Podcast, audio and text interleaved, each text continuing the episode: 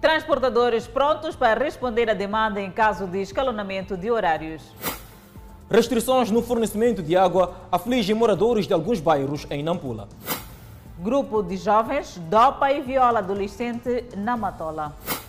Banhistas acorrem às praias no primeiro fim de semana após alívio das restrições.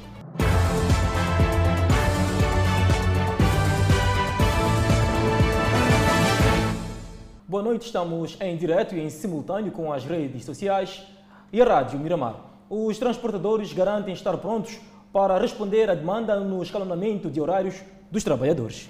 Este é um exercício que o governo projeta para as cidades de Maputo, Matola e Vila de Boane no âmbito da prevenção da Covid-19. O número de casos de infecção da Covid-19 tem aumentado no país. O governo procura reforçar as ações para o combate à pandemia viral. Na cidade de Maputo, Matola e Vila de Boane, os trabalhadores poderão ter o escalonamento de horários para evitar enchentes nos autocarros e aglomerações nas paragens. Os transportadores garantem estar prontos para responder à demanda no caso de se implementar a estratégia de prevenção. Contudo, Batista Mucuvel, vice-presidente da Federação Moçambicana das Associações de Transportes Rodoviários, FEMATRO, não acredita que a medida vai evitar enchentes nos transportes. A aplicação dessas medidas é mais certa para os funcionários públicos. Mas, por exemplo, para o indivíduo que faz conta própria, trabalha para si, é um pouco difícil porque ele faz a projeção, diz, o meu negócio, eu consigo fazer negócio no período Y é naquele período que ele costuma viajar nos nossos autocarros e vai continuar a viajar nos nossos autocarros. Uh, mas como eu disse, cabe a nós é cumprirmos. As pessoas ficam longas horas nas filas à espera de transporte. Enfrentam grandes dificuldades para encontrar um lugar no transporte. Estamos na Praça da Juventude, vulgo Maguanine, um dos pontos de grande movimentação de pessoas que procuram garantir logo pela manhã transporte para chegar aos seus locais de trabalho. Com o escalonamento de horários de funcionários, os munícipes acreditam que as aglomerações que se assistem neste ponto podem ser minimizadas nos próximos tempos. A ideia é boa, porque é para a gente se prevenir. O governo está a lutar para o nosso bem. O importante é que temos que cumprir com aquilo que o governo quer fazer. É muito importante porque, na verdade, aqui fica cheio. Não temos como, porque nós todos queremos fazer o que? Ganhar o pão. No terminal de transportes rodoviários do Zimpeto, a aglomeração é visível. Algumas pessoas circulam sem máscaras. Claro cenário de ameaça à saúde pública nesta fase da pandemia viral. Eu penso que essa medida vem para ajudar a organizar é, a questão dos transportes, porque são, é a população é, é imensa, vai, vai reduzir uh, o nível de contaminação aqui no nosso país. Entretanto, Ivan Amat considera o escalonamento de horários de trabalho mais um desafio que os moçambicanos vão encarar no combate à Covid-19. Nós temos um grande desafio da interdependência de diferentes setores públicos, incluindo privados, razão pela qual esse escalonamento do horário de trabalho pode não ter um grande impacto, mas não deixa de ser importante na medida em que é preciso testar todas as medidas que ajudem a reduzir a contaminação, que ajudem a reduzir o número de mortes pela, pela Covid, mas acima de tudo que, que tragam exemplo de que devemos fazer alguma coisa para reduzir o número de, de, de contaminações. Com o número de casos a aumentar, a cidade de Maputo registra maior número de óbitos devido à pandemia. Os moradores do bairro de Muatala, na cidade de Nampula, estão revoltados com o problema de falta de água. Segundo eles, o assunto já é do conhecimento das autoridades de tutela, que nada fazem. O problema de água em Nampula faz sentir um pouco por todos os bairros da Zona Cimento, incluindo os da periferia da cidade. Preocupados com o fato, os residentes da unidade comunal de Napala, no bairro de Matala, na sua maioria mulheres, juntaram-se este sábado para reclamar do que consideram de um problema já com barbas brancas. Nós estamos a sofrer todo momento. Água tiramos lá no Mucontra, as vamos costumamos aí buscar lá na expansão. Então nós estamos com problema disso. Nós estamos a ver como esse problema de água. Ficamos uma semana sem tomar banho. Ficamos a sofrer através da água, nem para beber, nem para banho, nem para nada. O tanque que mostramos a nossa atrás foi montado aqui, de acordo com a população local, há cerca de quatro meses. E porque o problema de água nesta zona já era um caos. Agora a situação agravou-se. É que montaram esse tanque aqui alegando que vai nos dar água. Mas a água só trouxeram um dia só. Daí não trouxeram mais, está a fazer três meses aqui. Se não, se não, se não me, não me conta, não acho que quatro meses sem trazer água. Nós não estamos a entender os porquê que não põem água aqui. E em outros bairros estão a fornecer água. É assunto que nós estamos a lutar, que nós queremos água, estamos cansados. Estas imagens de mulheres com baldes, bidões e outros recipientes demonstram o drama de que passa a população em vários bairros na busca de água. Encaminhou-se muitas vezes e FIPAC apareceu. Aliás, uma vez a televisão apareceu o próprio FIPAC, garantiram-nos que iriam trazer água, fizeram medição e tudo mais que iam montar aqui. E nunca mais até ontem. É que trouxeram este tanque em garantia que teríamos água mas até ontem. O Fundo de Investimentos, Patrimônio e Abastecimento de Água em Nampula, promete, dentro de semanas, encontrar novas alternativas para aliviar o sofrimento da população na componente de água. Uma menor de 13 anos foi violada por um grupo de vizinhos na Machava, município da Matola, depois de ingerir refrigerantes com sedativos. Um dos integrantes do grupo, segundo testemunhas, é um agente do Cernic. Um rosto que está a gerar revolta em vários círculos. O motivo é repugnante. Este é um trecho de um vídeo a que tivemos acesso, onde o homem nas imagens e seus amigos cometem uma violação coletiva. Quem vive na zona em questão sabe que a menor não foi a única vítima dos violadores que abusam e filmam o momento da cópula forçada para posterior chantagem, tornando as vítimas numa espécie de escravas sexuais e desta vez uma menor de idade de apenas 13 anos, e há indicação de que no grupo um seja agente do Cernic. A criança foi mandada no sábado, foi para Machava, estava a comprar temperos. Ao voltar ao meio da estrada, encontrou os vizinhos, eles são piqueiros. Então, disseram que entra lá no carro, para me deixar em casa. E a miúda, como conhecia, são pessoas da zona, entrou no carro. De repente, lhe deram refresco. Ela diz, já não sabe o que aconteceu depois do refresco. E quando voltou no domingo, ela ficou calada, não falou nada conosco, mas ela não estava a andar bem. De repente, já no domingo, estamos a ver vídeos aí na segunda, vídeos a circular. Eu quando vejo os vídeos, é filha da minha amiga, essa aqui. Quando eu venho ter com ele, quando ele já começa a se abrir, quando já ela começa a contar. Um acontecimento que a todos deixa indignados. É, é muito triste. Não tenho muita coisa a falar. O que eu penso agora de momento, estamos a pedir ajuda. Queremos justiça sobre isso. Os mais velhos lamentam o sucedido, tendo aludido à vantagem da era das tecnologias de informação e comunicação para o esclarecimento dos factos. É, realmente aí, epa, nós vamos dizer que nos nossos tempos nós não crescemos assim. Agora os nossos filhos de agora, epa, fala com ele em casa ou fala onde, na igreja, o que, que não quero ouvir nada. Até graças a Deus, por esses vossos vídeos que estão a circular aqui. Nós não tivemos, podemos não ter conhecimento disso aqui. Mas com esses vossos telefones, vídeos, que sempre estão. É onde, ei, afinal, esse é filho da casa, esse é vizinho, é o que é. As mães também estão fazer tudo porque pá, eles sempre mandam as crianças, vai comprar pão ou vai comprar açúcar, o que é, etc. É de ser apanhado com esses malandriças, viola as crianças. As crianças têm sido ameaçadas para manterem tudo em segredo. É muito triste, porque nós também somos mães. É muito triste. Estamos a pedir justiça, porque isso aqui não é da primeira vez. Aqueles da Cernica violar crianças. Eles, eles, eles ameaçam crianças, mas de que não falam, não falam, vamos, nós vamos vos matar. Os moradores do bairro afirmam que um dos implicados anda pelas ruas como se nada tivesse acontecido. E por isso desabafam. Queremos a justiça. Situação demasiado complicada que não para por aqui. Num caso similar, um jovem de 28 anos de idade está detido em Marraquém por manter relações sexuais com menor de 14 anos de idade. O indiciado assumiu o crime. O menor cujas circunstâncias levaram a expor-se a uma maturidade precoce. De tenra idade, já lhe chegaram propostas de casamento, o que configura ser união prematura. A vítima é uma menor de 14 anos de idade, que sob promessas aceitou manter relações sexuais com o iniciado que assumiu que tal constitui verdade. O indiciado, Chico, está detido depois de denúncia dos vizinhos e os pais da menina, que o viram junto com a menor. Não tinha parado com os pais dele, sei que eu já tinha eh, o que fazer, para, porque às vezes eu falava para ele, você aceita para eu fazer as coisas assim, assim, assim. Então ele diz que eu aceito, eu digo que tá bom, as coisas que estou a organizar para a gente se conhecer melhor. O motivo que me leva a vir, vir estar aqui é que, de jeito como eles chegaram ontem, não queria resolver o problema. O que me fez para eles me baterem e quando eu disse que não, Antônio não bate a criança, é melhor a gente resolver bem. Então, de repente, há um, há um irmão dele que estava vindo a mim atrás. Ele chegou a me bater aqui, eu caiu. Então, o pai e a família todos levantaram, me bateram, começaram a me bater. Nenhuma coisa que resolvemos ontem.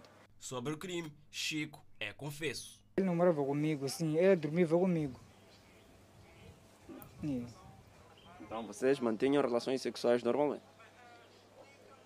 Sim, no tempo quando eu, quando eu lhe conquistei, sempre eu avistava com ele. Mãe da menor, indignada, o clamor é de justiça e responsabilização do indivíduo. A Tala começou a contar. Isso a, a, começou no dia X. Fazemos aquilo ali, sexo com o Chico. Então, por que não, não vinha dizer aqui em casa que isso aqui, se Chico estava fazendo fazer mal aqui em casa? Não perguntava três dias aqui em casa, você calar, disse que não sabe nada. Agora é isto aqui. Então, calamos, amanheceu. Levamos a ele na esquadra. Segundo a progenitora da menor, análises médicas feitas indicam que a menor contraiu algumas infecções de transmissão sexual, porque já há dois meses vinha se envolvendo sexualmente com o indiciado. Os trabalhadores que estavam em cativeiro numa fábrica de biscoitos no Zimpeto poderão regressar às suas casas em breve. Adelaide, o jurista Paulino Costa, considera que os trabalhadores em causa deveriam ser protegidos perante o caso de violação laboral. Estes trabalhadores eram impedidos de sair desta empresa de fábrica de biscoitos do Zimpeto. O Ministério do Trabalho constatou a violação laboral desta fábrica, onde indivíduos de nacionalidade chinesa são proprietários. Quando nós chegamos, a coisa já é outra. Onde dormir é de qualquer maneira. Não, o que nós estávamos a pensar não é isso. Assim, onde nós dormíamos é no mesmo sítio onde nós trabalhávamos mais. E a coisa chateou. Por cima, era, era, somos proibidos até então sair fora. A inspeção de trabalho ordenou o encerramento imediato da fábrica na última quinta-feira. O jurista Paulino Cossa considera que os trabalhadores em causa deveriam ser protegidos perante este caso de violação laboral. E sabendo que geralmente essas situações são típicas. Ser típica significa são aquelas que estão escritas que devem ser aplicadas nós temos que evoluir para outras situações. Por exemplo, fechar a empresa e mandar os trabalhadores de volta.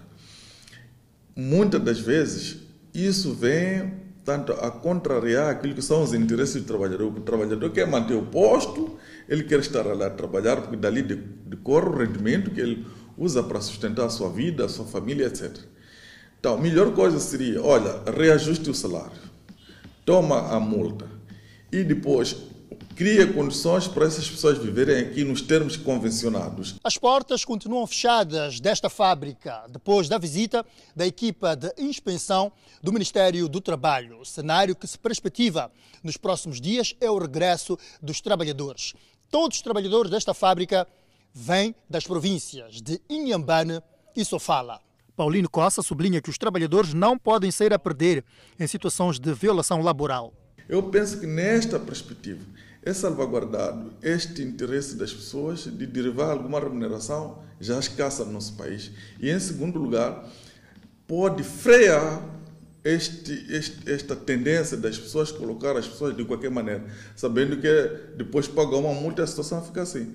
Se você coloca os indivíduos no hotel, tiver que pagar a conta e criar condições para que as pessoas voltem nos termos que o contrato manda fazer, acho que ali nós estamos a proteger um bocadinho mais. É claro que é, teríamos que ver a própria lei como adequar isso, mas seria o desejável no interesse de cada vez mais pessoas continuarem a trabalhar e também no interesse daquelas que estiverem a trabalhar manter os seus próprios postos de trabalho. Os trabalhadores dormiam em lugares improvisados nesta fábrica, depois de terem recebido falsas promessas de condições de trabalho. Na cidade da Beira, um jovem de 24 anos de idade foi detido quando, na companhia do seu comparsa, tentou com recurso a katana assaltar duas pessoas. Foi por volta das 20 horas e 30 minutos desta sexta-feira que Alberto Vitorino, na companhia de seu comparsa, ora em parte incerta, tentara, com recurso a uma katana, assaltar estes dois jovens com o intuito de apoderarem-se dos seus telemóveis. As vítimas, que por sinal são irmãos, regressavam a casa depois de acompanhar um parente. Primeiro deixaram eu passar, meu irmão estava atrás de mim, deixaram eu passar. Daí, quando eu andei, olhei atrás assim, ele pega meu irmão pescoço. Aquele estava com katana, já vinha já na minha atrás. Quando eu vi ele a vir na minha atrás, eu corri para poder pedir socorro, pedir socorro. Eu estava com, com esse aí. Eu ali pegar. Já que amigo dele, quando passa, já querer salvar ele. Já ele passou, já tipo, me bater aqui com a katana, bateu desse lado. Bateu, já para ele sair só também, eu fui forte, ele peguei. Ele já começou a insistir, já minha irmã veio, nós pegamos junto ele. Quando confrontado com estas declarações, o indiciado negou a prática de tentativa de assalto a estes dois irmãos. Não fiz isso, não levei o telefone deles. Se eu tivesse com um colega, aqui estaria eu a falar que estou com alguém ou não. Em que circunstância, uh, portanto, uh, as pessoas pegaram-lhe, na sua opinião, acha que confundiram-lhe? Isso que eu disse aqui é contra a minha palavra contra eles. O que aconteceu para estar nessas condições? Vejo ferimentos, vistas. Ele quando me pega, quando me pega, a irmã grita bava. Daí aparece um senhor, uns jovens, outros tinham uma estaca, outro madeira. A neutralização do indivíduo e consequente privação da sua liberdade aqui na sétima esquadra na cidade da Beira deveu-se efetivamente aos trabalhos de patrulhamento da Polícia da República de Moçambique que no momento dos fatos passava efetivamente do local onde ocorria o assalto. Há que referenciar que desta ação, tanto de, um destes indivíduos teria ainda se escapulido, sendo que prosseguem, tanto junto ao CERNIC, investigações com vista a neutralizar este indivíduo e, tanto proceder à devida uh, responsabilização. Relatos apurados no local, as comunidades residentes no Alto da Manga tentaram linchar o jovem que escapou graças à intervenção da polícia.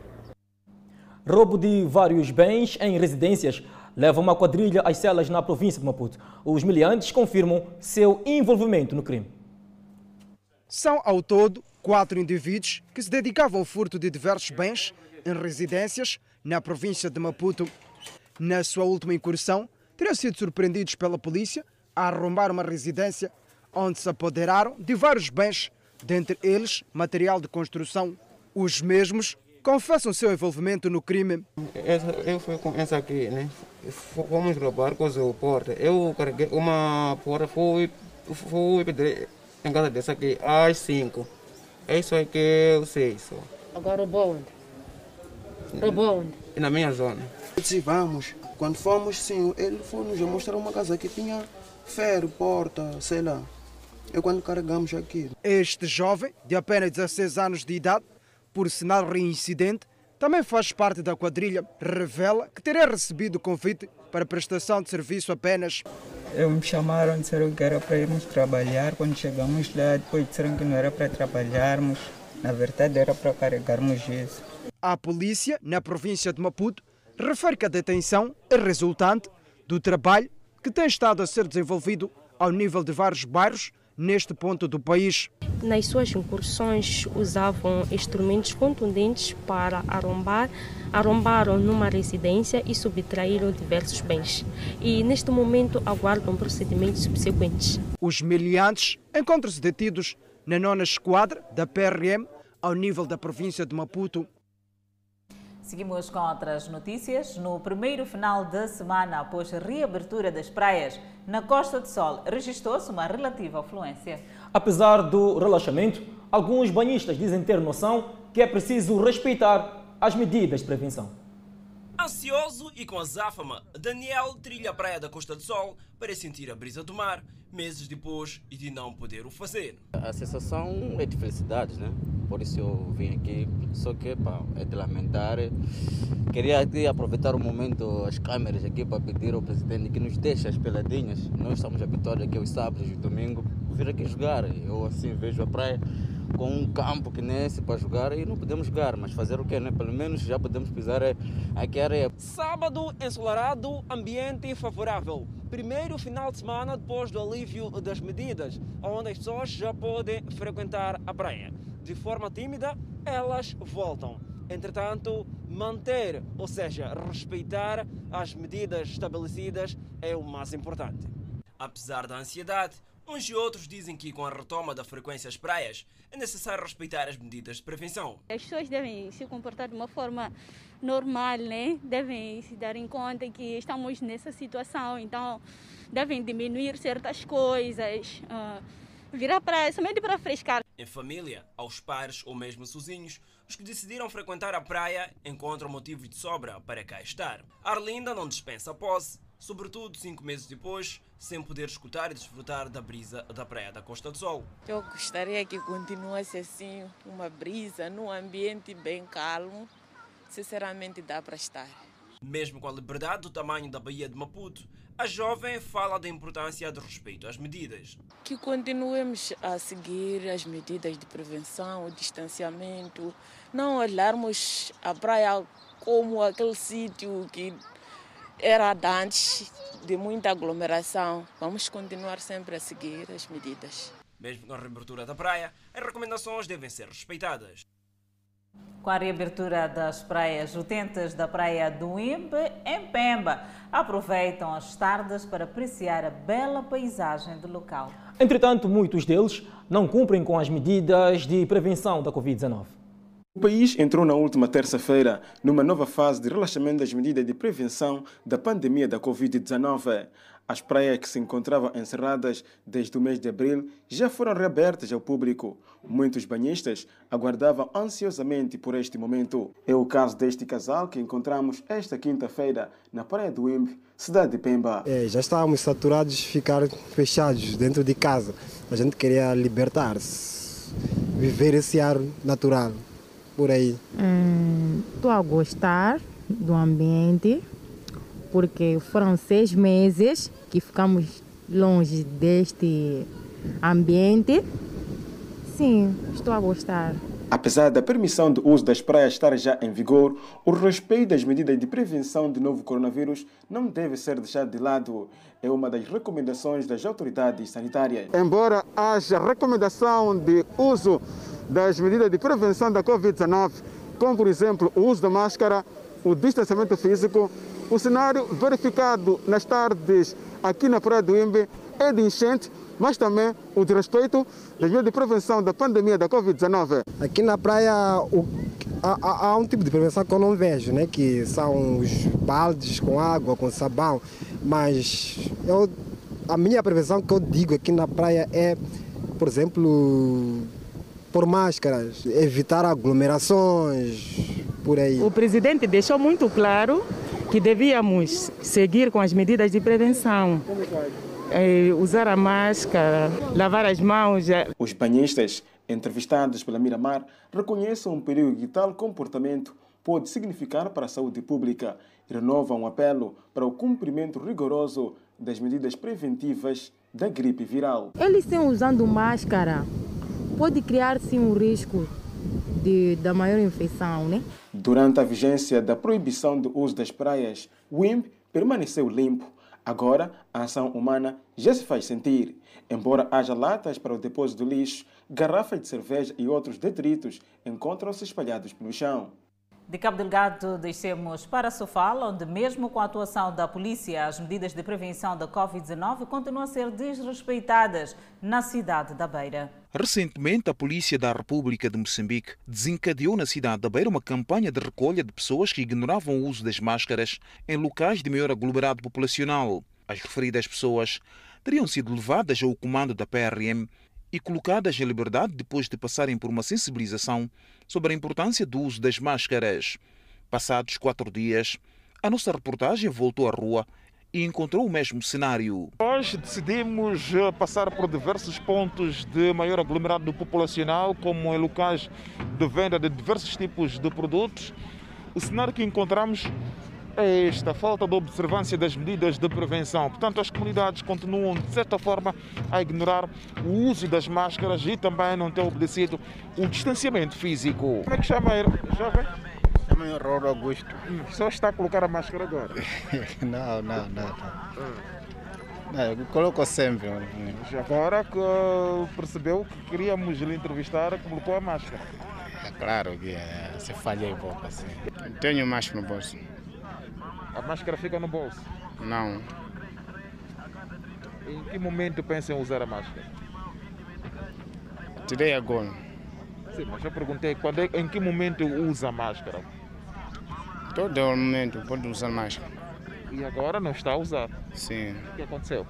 Nada que aconteceu. Máscara está onde? Máscara está aqui. Por que não põe? Ah, está Por que que tirou? Já, já estava a tirar quê? Calor, não consegue isso, já estamos cansados. No meio de muitos que não usam as máscaras, há sempre alguns que percebem a importância de seguirem as medidas de prevenção. Nós todos devemos pôr a máscara porque a doença é para nós todos prevenir. Se eles não põem a máscara quando estão doentes, pessoas também lá em casa vão ficar, vão ficar doentes. É importante que a gente ponha máscara para o bem para nós todos. Eu uso máscara para prevenir também, né? Para prevenir Covid-19. E os outros que não estão a usar aqui, como é que olha para esse tipo de comportamento? Não brinco com eles. Na cidade da Beira, as autoridades de saúde e a PRM tencionam em conjunto levar a cabo uma jornada de sensibilização às comunidades sobre o cumprimento das medidas de prevenção da Covid-19. Estes trabalhos terão lugar nas praias e locais de maior concentração das pessoas. Ainda sobre o novo coronavírus, vamos acompanhar a evolução da Covid-19 no país. Moçambique registrou mais 118 casos totalmente recuperados da Covid-19. Com este número, sobe para 3.620 pessoas totalmente recuperadas da doença. O país tem um cumulativo de 153 pessoas internadas em unidades hospitalares devido ao Covid, das quais 37 estão sob cuidados médicos nos centros de isolamento. No outro quadro, vamos apresentar o número de casos positivos. O país tem cumulativamente 6.537 casos positivos registrados, 6.253 de transmissão local e 284 importados. Moçambique testou nas últimas 24 horas 1.814 amostras, das quais 273 revelaram-se positivas. Todos os casos novos reportados este sábado são de transmissão local. Destes 102 casos são, de, são cidadãos de nacionalidade moçambicana e um de nacionalidade zimbabuiana. Todos os 273 casos novos hoje reportados são de transmissão local. Destes 267 são indivíduos de nacionalidade moçambicana e seis estrangeiros. O país tem 2.872 casos ativos da Covid-19 e, com o registro de mais um óbito nas últimas 24 horas, sobe para 41 o número de óbitos por Covid-19. A vítima era residente na província de Maputo. E ainda sobre o assunto em alusão, entretanto, fora de portas, apenas 10% de 103 menores infectados por Covid-19 foram internados em Lisboa, Portugal. São dados de um estudo publicado na revista científica da Ordem dos Médicos que quis analisar a evolução clínica das crianças com Covid-19. A amostra foi o Centro Hospitalar Universitário de Lisboa Norte e inclui os hospitais de Santa Maria e Polito Valente. Do grupo de 103 menores infectados acompanhados nestas unidades entre 11 de março e 18 de junho, só 10% foram internadas, ou seja, uma dezena, três deles por questões sociais. Segundo o estudo, só um caso necessitou de cuidados intensivos, uma criança com síndrome inflamatória multissistêmica pediátrica. E nenhum dos jovens precisou de suporte ventilatório. A duração média dos internados foi de seis dias e meio. Quanto aos sintomas, 43% do total dos doentes apresentaram febres e 42% tiveram problemas respiratórios. Todos evoluíram bem, apenas um caso. Todos evoluíram bem, apenas um caso, a tosse ligeira persistiu. Quanto às idades, cerca de 20% tinha menos de um ano. E melhorou o atendimento na consulta pré-natal e na maternidade no Centro de Saúde de Vanduz, na província de Manica.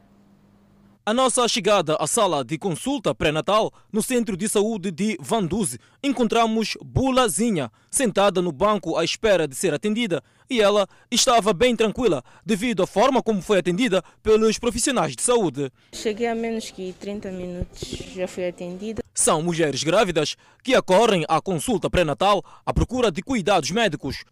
No entanto, nesse local, uma equipa de profissionais de saúde foi colocada à disposição das utentes por forma a melhorar o atendimento. Aderir é muito, costumam aderir porque nós sensibilizamos logo a esse parto quando estão lá conosco na consulta pré-natal. A dona Priscila Ernesto está grávida de gêmeos. Veio à consulta pré-natal para saber da saúde dela e dos bebês e gostou do atendimento prestado no local pelos funcionários. O atendimento é bom, a atender bem. Cheguei a bocado, só do de não me sair.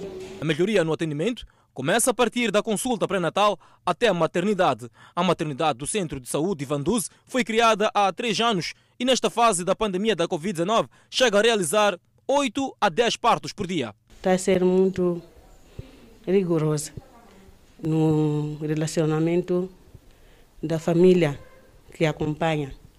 Nós temos dado toda a informação no relacionamento de quê? Lavagem das mãos, distanciamento.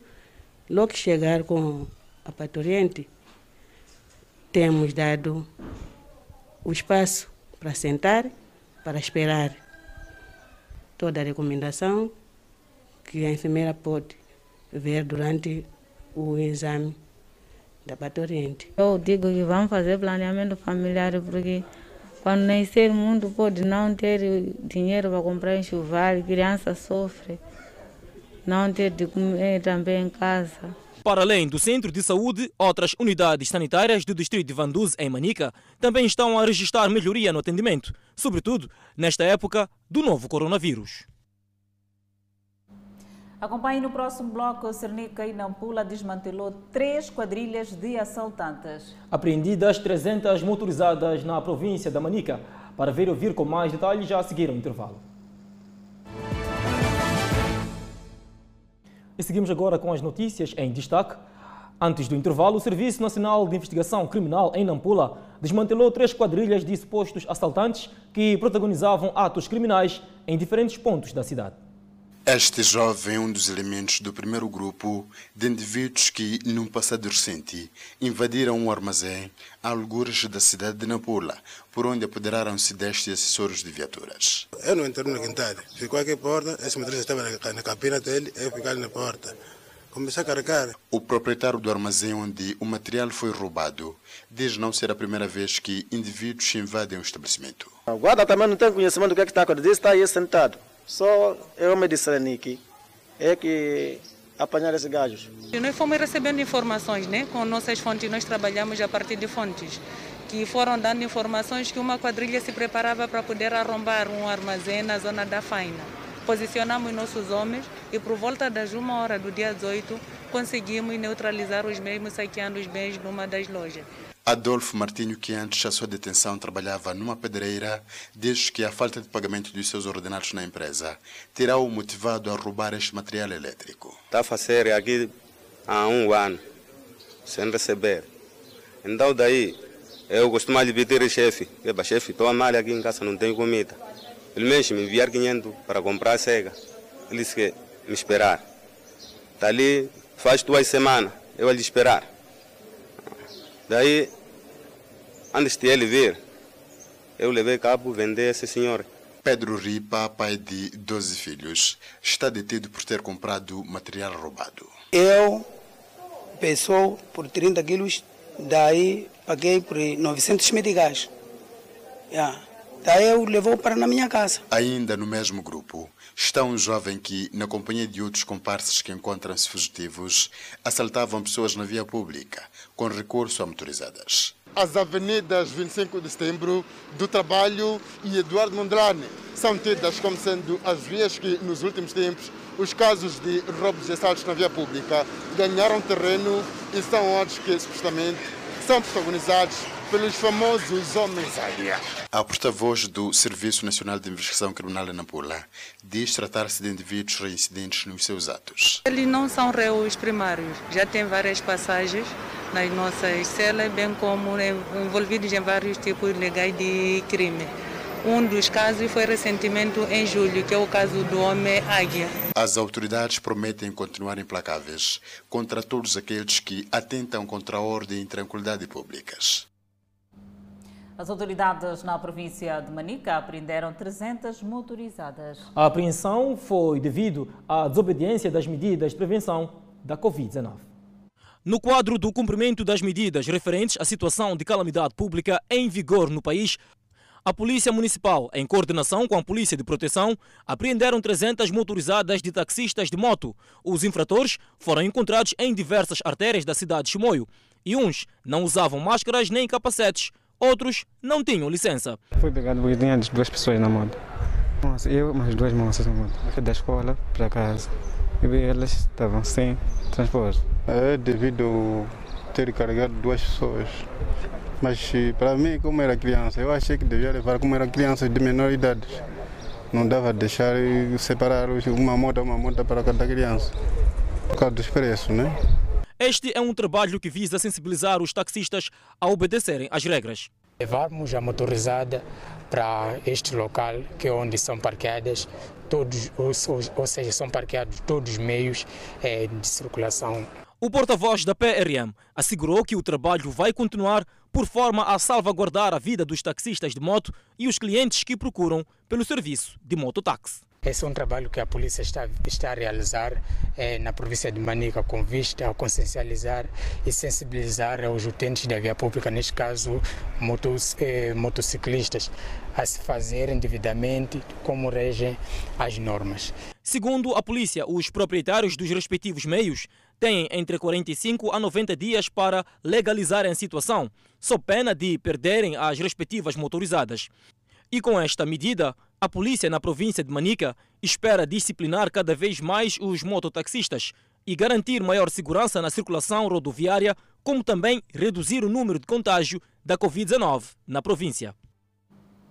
A população que vive em algumas unidades do bairro Nhanguila, na Machis, estão preocupadas com a falta de energia elétrica.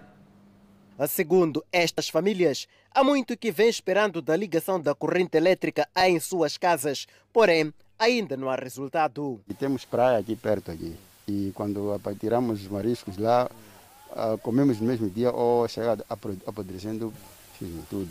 Então, com energia podemos... Podemos termos congeladores para metermos o nosso produto para outro dia.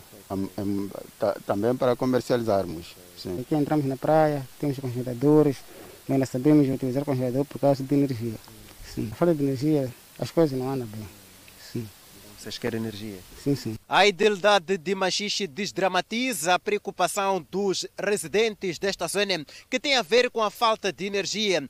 Diz que já colocou energia em todos os bairros da cidade e nesta altura está em fase de alargamento da rede a nível das unidades residenciais. Vamos fazendo pouco a pouco. Aqui em Mahangate já temos energia em Mahangate, mas ainda não chegou mais para cá na zona baixa, mas já temos energia a menos de de, de, de 500 metros, temos energia.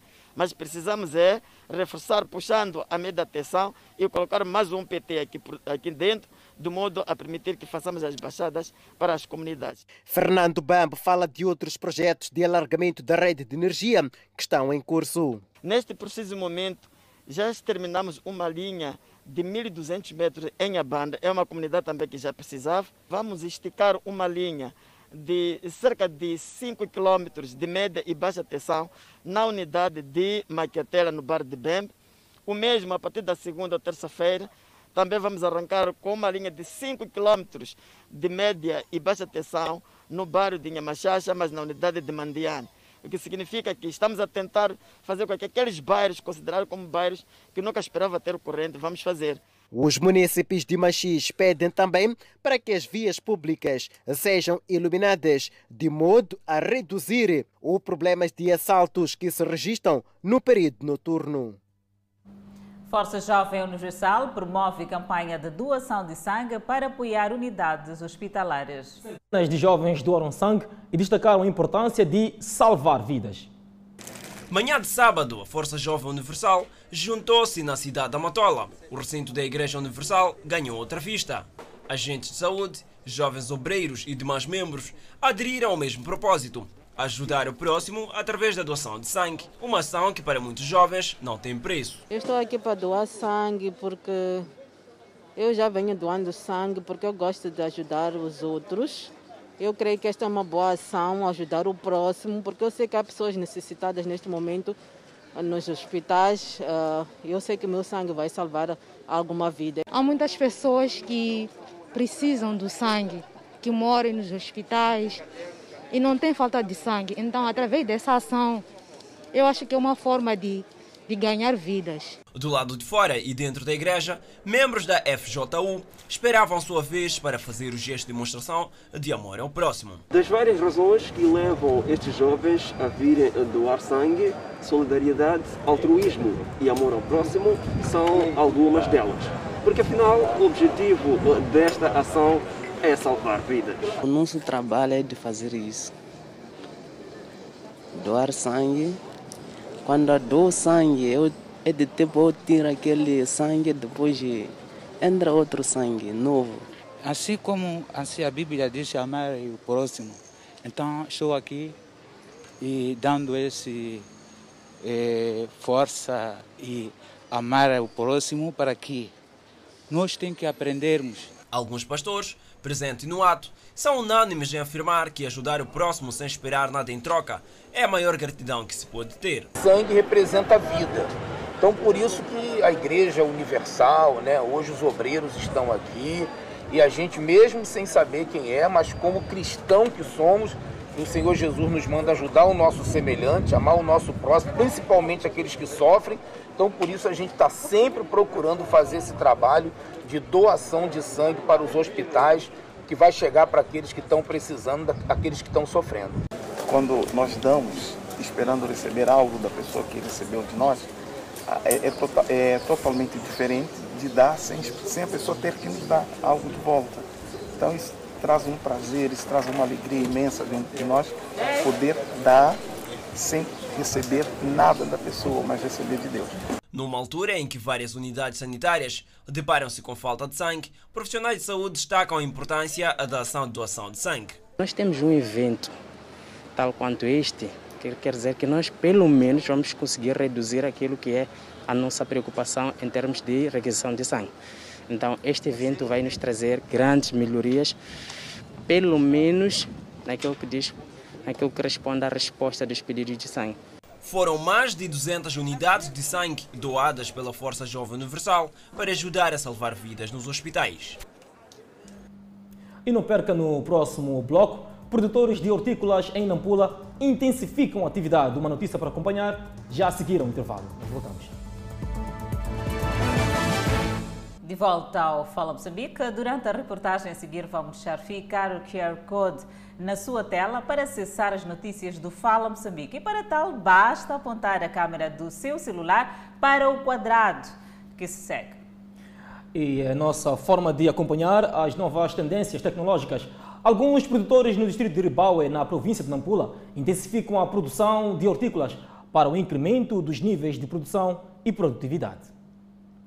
Já entramos timidamente no verão mas esta área de mais de 60 hectares pertencente a este grupo de produtores, baseados em algures do distrito de Ribaue, está cheia de variedades de hortícolas, com destaque para cebola, pimento e repolho, fruto de um trabalho coordenado destes produtores, que apostam na área de mecanização agrícola. Trabalham neste campo de produção de hortícolas 22 agricultores, entre jovens que foram incubados pelo projeto Sustenta e agricultores vizinhos desta comunidade onde nos encontramos.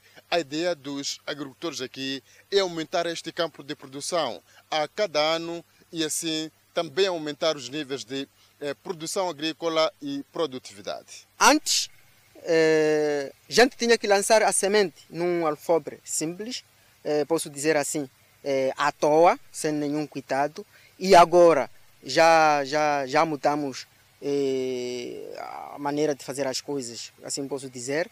Eh, já, já aprendemos como desenfedar o alfobre para as mudas saírem bem. Trabalhava manualmente desde o ano de 1992, mas em 2019 beneficiaram de 3 milhões e 850 mil meticais através do projeto Sustenta, onde passaram a usar sementes melhoradas e a beneficiar de insumos agrícolas os produtores conseguem alcançar anualmente 500 toneladas de produtos diversos. O secretário de Estado Nampula Mete Gondola, que visitou alguns campos de produção esta sexta-feira, mostrou-se impressionado com a aposta destes produtores e diz que a ideia do executivo é incrementar a produção e produtividade na época agrícola a ser lançada dentro de semanas, com a potenciação dos produtores sem máquinas e insumos. Nós estamos a olhar as linhas chaves por onde, os indicadores chaves por onde pode-se dar um melhor salto do ponto de vista de melhoria dos níveis de produtividade, por um lado, e alcance de maior produção, por outro lado.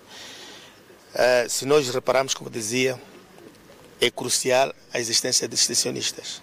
Se no passado nós tínhamos 840, que, era, uh, que é a média normal que se deveria ter ao nível da nossa província, estávamos a funcionar com 217, este esforço que a província e o país está a fazer de disponibilizar mais 230 para a província de Nampula, passando ainda com este, esta possibilidade de mais 20, passando para 517, significa que o nível da assistência estará mais próxima, o nível da assistência será mais efetiva, a eficiência de utilização dos serviços de extensão será mais efetiva e com base nisso poderemos afetar afetar positivamente os níveis de produção. Num passado recente, o ministro da Agricultura e Desenvolvimento Rural, Celso Correia, esteve nesta sala a munir os extensionistas, que vão assistir tecnicamente os produtores no âmbito do projeto Sustenta.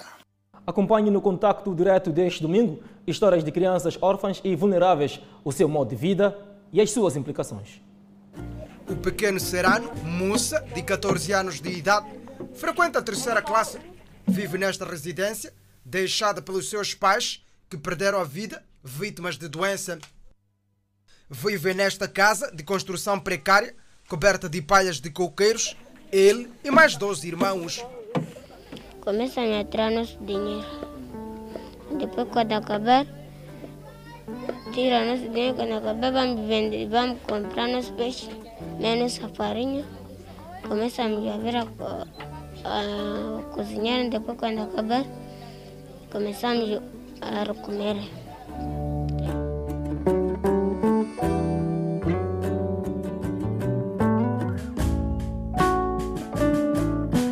Em todas as manhãs, com um recipiente de 5 litros, se dirige a esta fonte de água tradicional para lavagem de utensílios domésticos.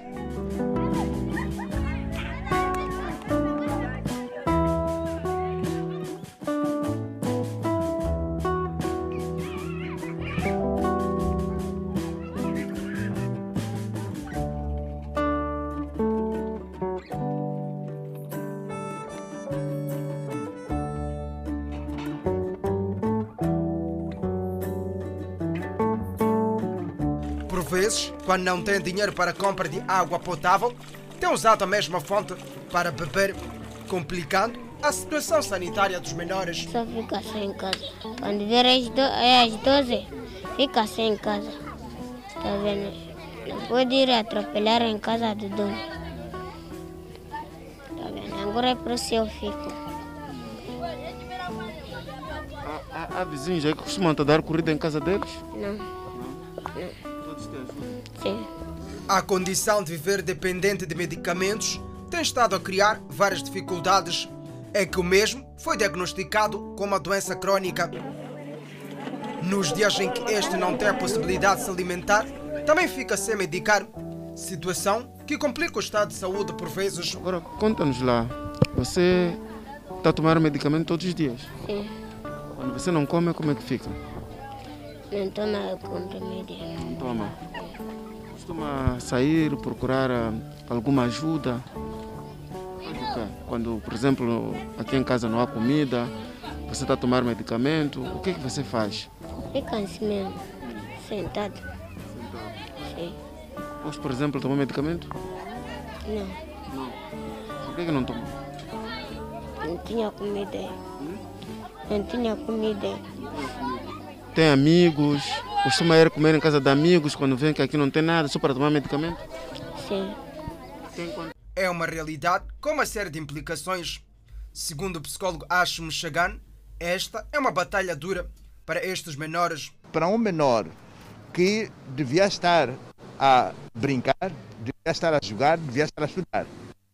Eu assumir essa tal responsabilidade do cuidar da família significa criar todas as condições para prover, principalmente é, é, é, gêneros, para alimentar aquelas crianças, para proteger aquelas crianças, para cuidar daquelas crianças. E, e, e o foco principal é o que trazer para casa para as crianças poderem se alimentar, para os irmãos mais novos poderem se alimentar. Resultado, se não recebe nenhum apoio financeiro, institucional ou da família, essas crianças, quer aquela que é de família, as outras, são obrigadas a entrar para o mercado de trabalho informal. O contacto direto desta semana está imperdível, Clemente. E acompanhe no próximo bloco: duas pessoas morreram num tiroteio em Nova Iorque.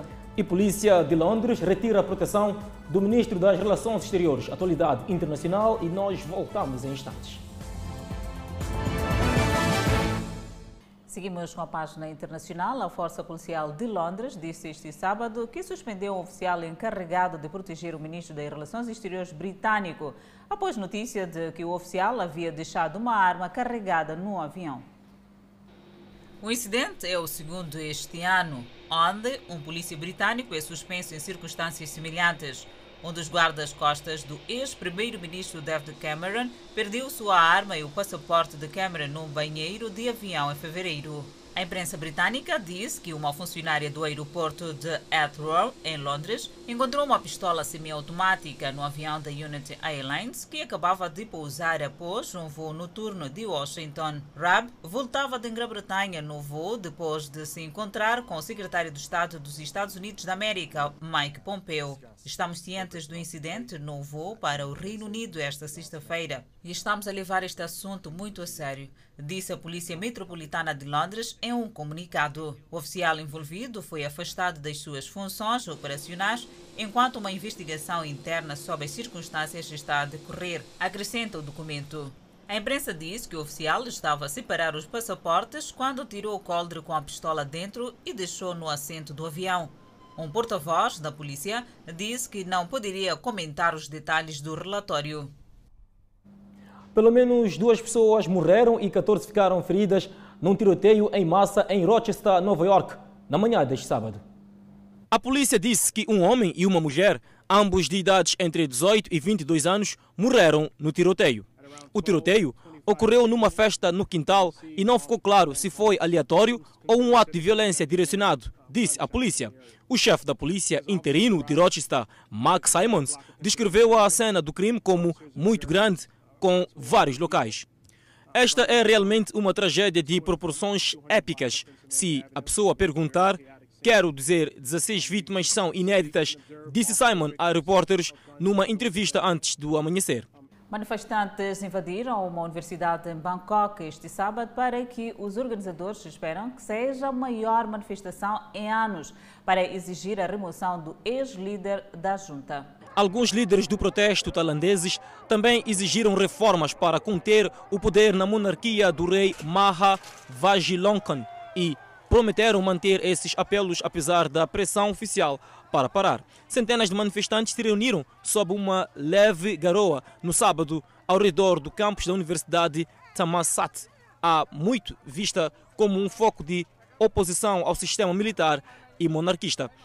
Os manifestantes empurraram portões da universidade após minutos de negociação entre os manifestantes, estudantes e um funcionário da universidade antes que eles quebrassem o portão e marchassem para dentro. As manifestações foram marcadas desde meados de julho. A maior até agora atraiu 10 mil em Bangkok no mês passado, mas Spirit Penguin Chowrak, um dos líderes do protesto, disse que acredita que até 100 mil pessoas podem ter comparecido. A polícia disse esperar até 50 mil pessoas para se juntar ao protesto. A polícia tailandesa foi durante anos marcada por desafios ao estabelecer a monarquia militar por políticos apoiados por eleitores pobres das áreas urbanas e rurais e, mais recentemente, pelos protestos estudantis. Os bombeiros apagaram apenas 3 dos quase 240 quilômetros quadrados do incêndio florestal no condado de Los Angeles, na Califórnia, esta sexta-feira. O incêndio assola há várias semanas no oeste dos Estados Unidos da América, ceifando a vida de mais de 30 pessoas e a causar grave poluição do ar. Embora quase mil bombeiros e as várias aeronaves tenham aderido à operação, o incêndio florestal Bobcat Fire ainda se espalhou rapidamente no condado devido ao terreno íngreme e inacessível. Os bombeiros locais disseram que o incêndio atingiu sete cidades, incluindo Arcádia, e forçou as cidades a emitir ordens obrigatórias para evacuar os residentes locais. O fogo também ameaçou o Observatório Mount Wilson e várias instalações de comunicação. A maioria das regiões do município emitiu alertas contra a poluição do ar causado pelo incêndio. O Zoológico de Los Angeles, algumas atrações turísticas e centros de teste Covid-19 fecharam em sucessão esta semana devido ao incêndio. Paul Schenck, um funcionário da cidade de Arcádia, disse que a cidade está a enfrentar um desafio sem precedentes, pois o incêndio florestal chegou no momento em que eles estão a combater a pandemia da Covid-19. Obviously, there is no time Obviamente, não há nenhum momento na história de nenhuma cidade em que haja uma pandemia e ao mesmo tempo tenha que lidar com o incêndio. Mas devo dizer que a cidade de Arcádia foi extremamente preparada. Disse ele. O incêndio girou uma nuvem de fumaça de quase 1.400 quilômetros ao longo da costa oeste e oito parques florestais do condado fecharam devido ao ar poluído. O incêndio deve ser completamente contido no final de outubro, de acordo com os bombeiros. Várias centenas de manifestantes se reuniram no centro de Khabarakovsk no sábado para exigir um julgamento justo para o governador detido. Um tribunal de Moscou rejeitou esta sexta-feira um recurso de custódia de Sergei Furgal, ex-governador da região de Khabarovsk. Furgal foi preso a 9 de julho por acusações de assassinato que ele nega. Sua prisão, que seus apoiantes dizem ter motivação política, desencadeou semanas de protestos nas ruas. Essas manifestações sustentadas são incomuns nas regiões da Rússia, assim como o fato de as autoridades ainda não terem agido para separá-las. Putin nomeou um novo governador interino, mas os manifestantes dizem que ele não tem nenhuma ligação com a região e pediram que ele renunciasse também.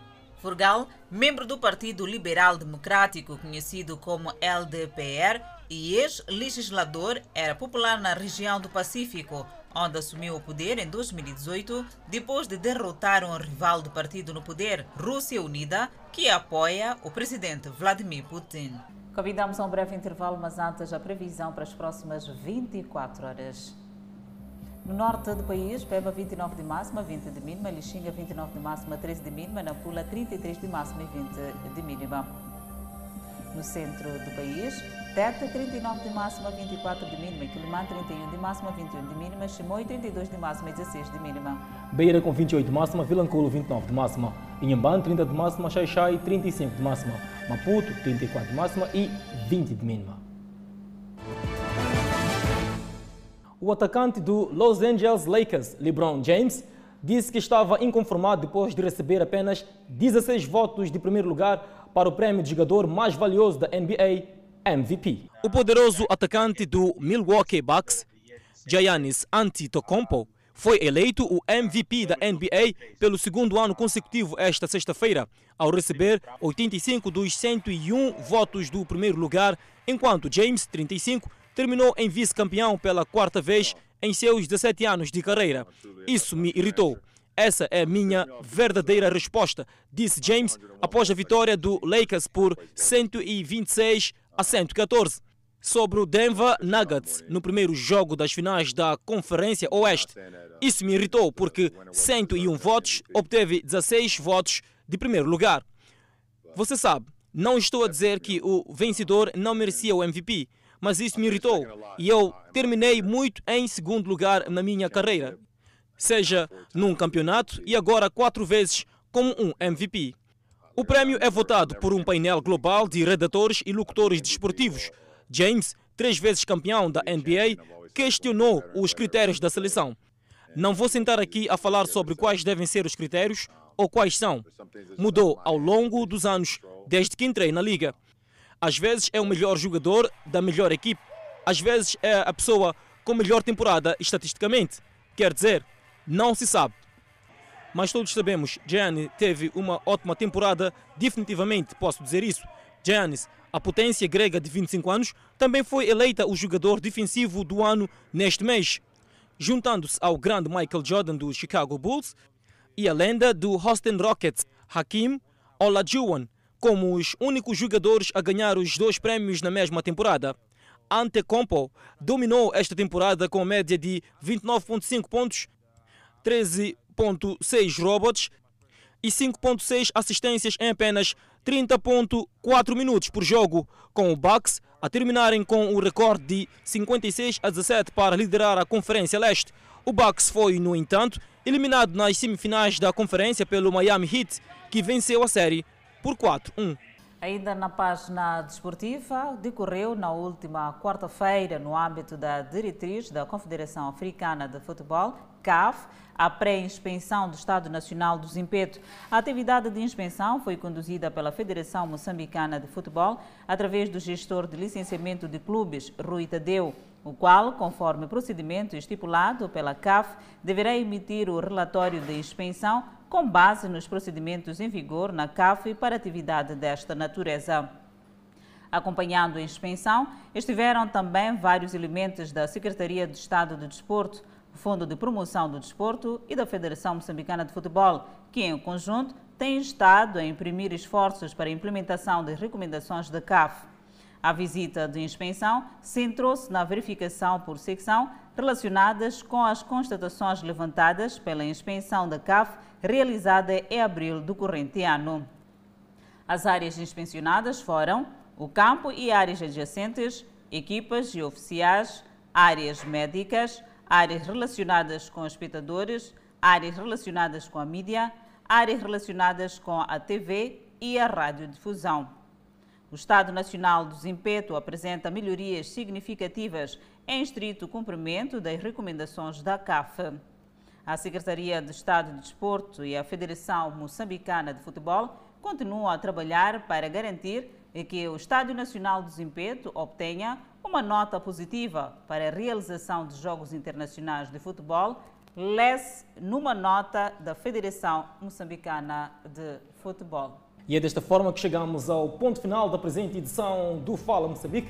Muitíssimo obrigado pela preferência e nós voltamos na segunda-feira.